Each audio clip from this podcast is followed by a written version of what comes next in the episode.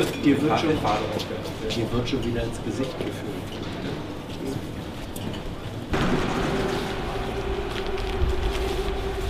Was ist das denn für ein Scheißwetter? Nee, das, das gibt kein schlechtes Wetter, gibt nur schlechte Kleidung, Hans. Ja, Hast keinen Schal um und die Jacke ist auf. bin auch schlecht gelaunt. Schal um. No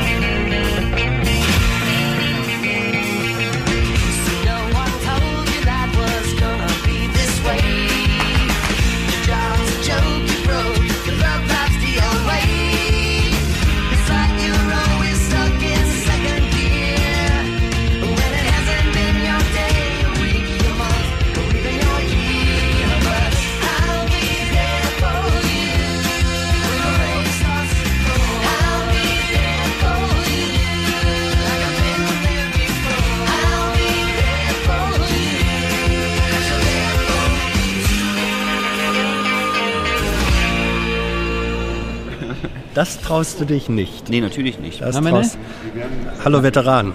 Ja, hallo, ich bin, ich bin jetzt Veteran. Haben Ja. wir heute festgestellt. Thilo auch. Tilo ist auch Veteran. Naja, wir können jetzt, er kann ja aussuchen, ob er sich so nennen möchte. Mhm. Da ich ja noch meinen Grundwehrdienst leiste, Ja. Du ich, warst auch- ich, hast ja, auch ich, Grundwehrdienst geleistet? ja, aber ich bin, ich habe dann ja als Soldat verweigert, was man ja und wurde anerkannt. Nee, dann nicht. Also da, Ja, eben, Da also wurde es ja nicht dann, das ist ja nicht, das ist ja unehrenhaft. Eben nee, nein, nein, nein, nein, nein. Ich wurde nicht unehrenhaft Ja, entlassen. offiziell. Bitte. Aber in, also das wissen alle, dass das ein unehrenhaftes Verhalten ist, Hans. Wieso? Bitte? Mein Kompaniefeldwebel hat mit Tränen in den Augen äh, mich verabschiedet. Er hat gesagt, ich hätte so ein guter Offizier werden können. Ja. Und der Typ hatte den letzten Tagesbefehl der deutschen Wehrmacht in seiner Schreibstube hängen. Also, ja, ja, nix unehrenhaft. Aber egal, lass uns mal. Also die Bundeswehr hat äh, den Veteranenbegriff jetzt Mhm. definiert. Und zwar alle aktiven und ehemaligen Soldaten Mhm. dürfen sich jetzt Veteranen nennen. wenn Sie wollen. Ja.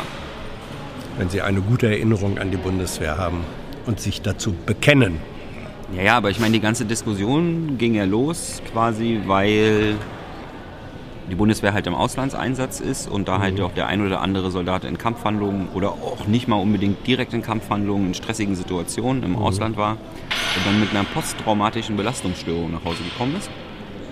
Und deswegen war der Ansatz ja eigentlich, den Soldaten dann quasi die Hilfe bei der Behandlung dieser posttraumatischen Belastungsstörungen zu erleichtern, indem man ihnen halt den aktiven Kriegsveteranenstatus äh, zu, zuspricht. Nach US-amerikanischem Vorbild. Ja, nee, nee, die US-Amerikaner machen auch alle Soldaten. Ja. ja. Okay. Also die, äh, jetzt ist es aber ja so, dass wenn jetzt alle Soldaten, also auch wir Grundwehrdienstleistende, die ja, also ich kann jetzt, kann, kann jetzt auch behaupten, dass das Gesaufe dort mich posttraumatisch belastet hat ja, und das Rumgebrüll auf dem Flur, aber jetzt so Man wirklich, merkt es bis heute. so wirklich, so wirklich belastet bin ich zumindest davon nicht, sagen wir es mal du, so. sagst ja. du.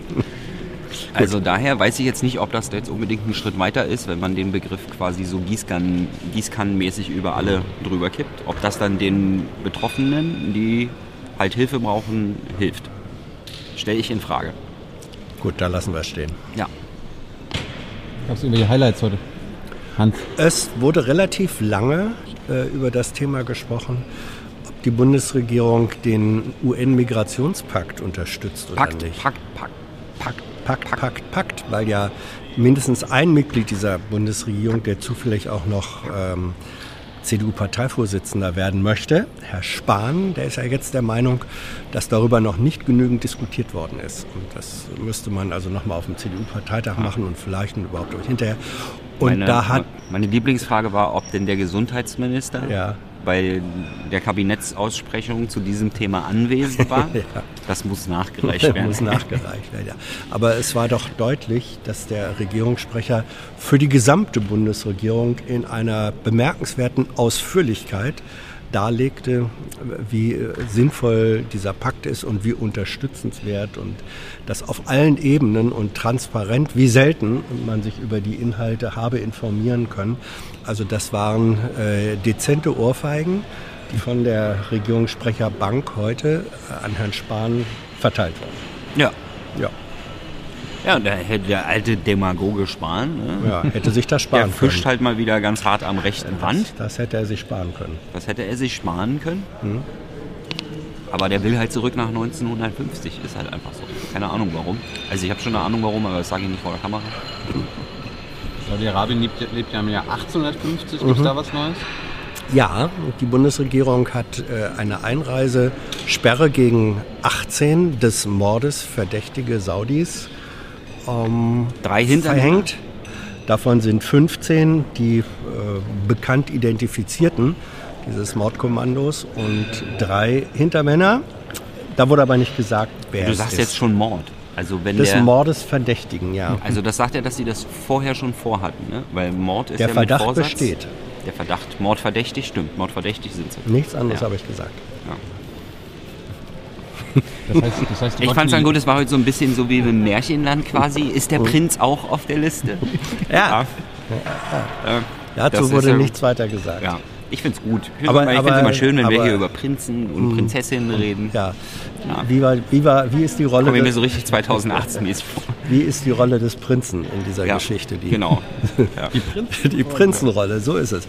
Also, die, das ist, eigentlich soll man da gar keine Witze drüber machen. Es war ja. ein, ein grausames Gemetzel. Und, ähm, aber spannend war dann schon die Frage, wenn jetzt einer von den Verdächtigen, also nehmen wir mal an, hypothetisch, der Prinz äh, gehöre dazu, wenn der aber einen Diplomatenpass hat, ich glaube es auch nicht, aber ne, hypothetisch, wenn der Also ich glaube, dass die drei hat, Hintermänner, die da äh, jetzt betroffen sind von den Einreisesperren, Mhm. genau die drei Hintermänner sind, die die Saudis halt selber genannt haben. Also Ja.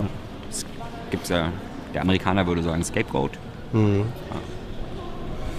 Jo. Haben die Europäer so lange gewartet, bis die Saudis in die Namen nennen. Ja, weiß ich nicht, nee, bei den Europäern hat das so lange gedauert, weil man sich ja ab, äh, untereinander absprechen musste. Es gibt auch keine europäische Lösung dafür, sondern, viele es, einzelne sondern viele nationale. einzelne. Also in dem Fall, die Bundesregierung hat sich jetzt mit Großbritannien und Frankreich zusammengetan und hat für den Schengen-Raum plus Großbritannien, weil die gehören ja nicht zu Schengen, äh, eine Einreisesperre für diese 18 Ja. verhangen. Die Dirty 18. Ja, die hatten auch alle unbedingt vor, in die EU einzureisen, aber egal. Der Akt, der Akt zählt. Was war denn sonst noch? Achso, jetzt gehen wir doch alle. Also, wir springen ja heute so hin und her, weil gleich kommt noch der Manfred Weber und eigentlich hatten wir, wir stehen hier nur, bis er da hinten reinkommt. Wer ist Manfred Weber? Manfred Weber ist CSUler. CSUler, er ist der Vorsitzende der EVP, glaube ich, im Europäischen Parlament. Also die konservative Fraktion. Und, ja, also die, die Europa-CDU und äh, mit rechtsradikalen Ausweitungen. Und er möchte gerne äh, EU-Kommissionspräsident werden. Also Ja. sozusagen der bürokratische EU-Kaiser. Ja. Darauf freuen sich dann die Südeuropäer schon. Jetzt will er dann Deutschen, wenn es ein Deutscher wird. Ne? Ja. Das ist der Mann, der übrigens nicht CSU-Vorsitzender werden möchte. Ja. Aber das will ja im Moment eh nur einer wirklich werden. Der Shrek. Das ist mein Lieblingsbild von ihm, der zum Fasching gegangen ist. Ja, ja, Schreck, lass nach. Äh, dann kam am Anfang war noch Pflege ähm, TÜV. Also Pflege ähm, äh, TÜV. Äh, ja, also da kam nicht viel, außer dass es da was gibt. Dann wurde ein bisschen geredet über Macrons und Merkels Treffen. Ja, sie haben den Plan, ein Euro-Budget, Euro-Budget, Eurozonenbudget aufzustellen. Finanziert werden soll das Ganze irgendwie anscheinend durch eine Digitalsteuer. Also das war zumindest die ausschlaggebende Frage, die dazu geführt hat, dass Herr Seibert von äh, dem Eurozonenbudget gesprochen hat. Was hältst du von der Digitalsteuer, Hans? Viel. Warum? Ja, weil äh, es gehört zu den, zu den Wirtschaftsgütern, mit denen Kohle gemacht wird. Und äh, also wenn ich für die Finanztransaktionssteuer bin, dann bin ich auch für die Digitalsteuer.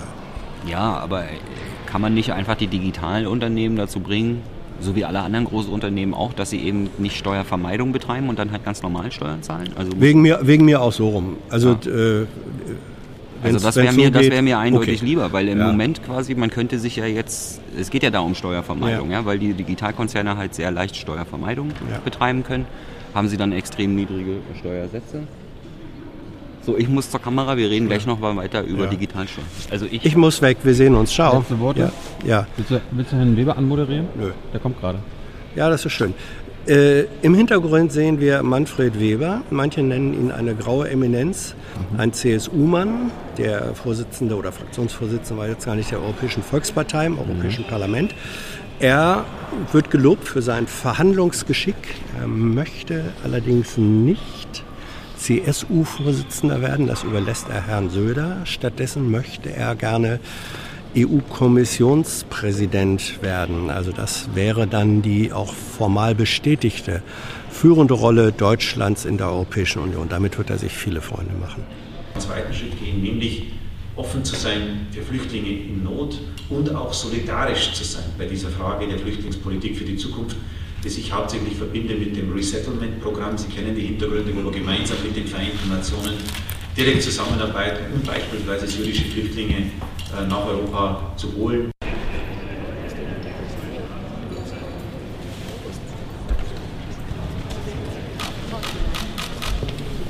Sie dürfen sich auch entscheiden, ob Sie zuerst Deutsch together, united. That's why it's not a good development. So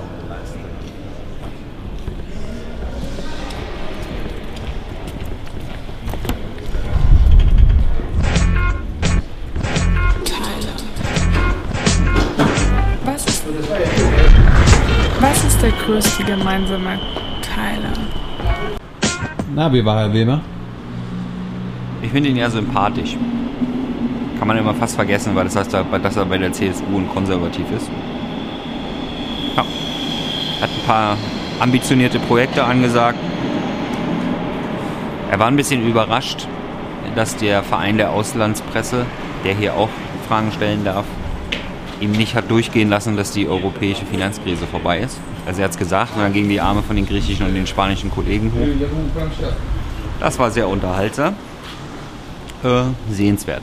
Prädikat sehenswert. Ja. Willst du noch was wissen über ihn? Was haben wir gefragt? Na, wir haben vor, er will ja Präsident der Europäischen Kommission werden.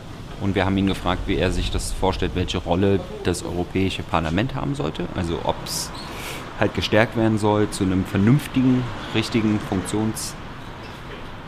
funktionsfähigen Parlament. Was haben wir noch gefragt? Was war das zweite?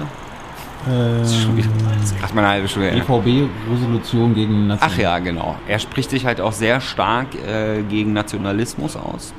Also gegen Rechtsradikalismus, gegen übertriebenen Nationalismus quasi. Also er will starke Nation, aber auch eine starke EU. Und er spricht sich gegen alle Euro Europagegner aus. Und da hat er halt explizit die AfD zum, zu seinem persönlichen Feind erklärt. Und die EVP, also die konservative Fraktion im Europäischen Parlament, die hat halt auch mal so ein, ein Grundprogramm verabschiedet äh, gegen, gegen Populismus etc. Und da ist natürlich äh, ist dann immer so der Fun Fact, äh, dass Viktor Orban mit seiner Partei, mit äh, die Ungarn da halt auch mit drin sind in der gleichen Fraktion. Und das wird dann natürlich kommt er dann mit solch, also kann er wirklich, ja, also ich meine, das ist ja schon ein Witz an sich, den brauchen wir nicht mehr erklären. Eckbekan noch irgendwas? Äh, ja, ich gehe da mal schnell durch, weil wir haben vorhin ja nur die Themen angesprochen. Also es fing an mit dem Pflegetüv, danach ging es um Saudi-Arabien, äh, also der Fall Khashoggi und Waffenexporte war auch noch Thema. Danach ging es ums Eurozonenbudget, also den Plan, ein Eurozonenbudget einzuführen von Macron und Merkel. Ging es auch kurz um Digitalsteuer. Dann ging es weiter mit Strukturwandel, aka Kohleausstieg. Äh, dann mit griechischer Rentenpolitik. Ja, also die Haushaltsüberwachung durch die Eu- Eurokommission findet ja immer noch statt. Ja, also Griechenland ist immer noch unmündig. Ja, und der griechische Journalist muss dann hier nachfragen, was denn der deutsche Finanzminister vom griechischen Rentenplan hält. Ja, also das ist ja eigentlich schon Aussage genug. Dann ging es weiter. Hm? Du meinst, dass deutsche Journalisten die griechische Regierung nicht danach fragen, wie sie deutsche Rettenpakete einschätzen? Nee, das meine ich damit nicht. Ja? Sondern dass der griechische Journalist überhaupt der Meinung ist, dass er die Meinung vom deutschen Finanzminister braucht zu dem, was, was, was wie der Haushalt in Griechenland gestaltet wird. Ja? Das ist der Joke. Ja? Äh, dann ging es weiter mit Diesel-Nachrüstung. Dann kam wieder eine RT-Frage. Schröder ist in der Ukraine auf, also der Altkanzler Gerhard Schröder ist in der Ukraine auf irgendeiner Liste gelandet. Dann ging es weiter mit dem Migrationspakt, haben wir ja vorhin schon mit Hans länger drüber geredet oder Hans hat da was drüber erzählt. Äh, dann ging es weiter mit Abschiebung, Abschiebung, Abschiebung. Also der Bund macht Druck. Äh, dann soll das Personenbeförderungsgesetz geändert werden. Ja, also der Verkehrsminister will anscheinend Uber. Äh, dann wollte RT wieder was über die Weißhelme wissen. Und Rausschmeißer-Thema war der Veteranenbegriff. Ja, also haben wir vorhin schon festgestellt, ich und Tilo sind jetzt auch Veteranen. Herzlichen Glückwunsch. Gut. Willst du noch ein aktuelles junge Interview pushen oder so? Nee. Nee. Also guckt auf keinen Fall das vom Sonntag. I know a lot of people want to send blankets or water. Just send your cash. Money, money, I want more money. I want, I don't even know why.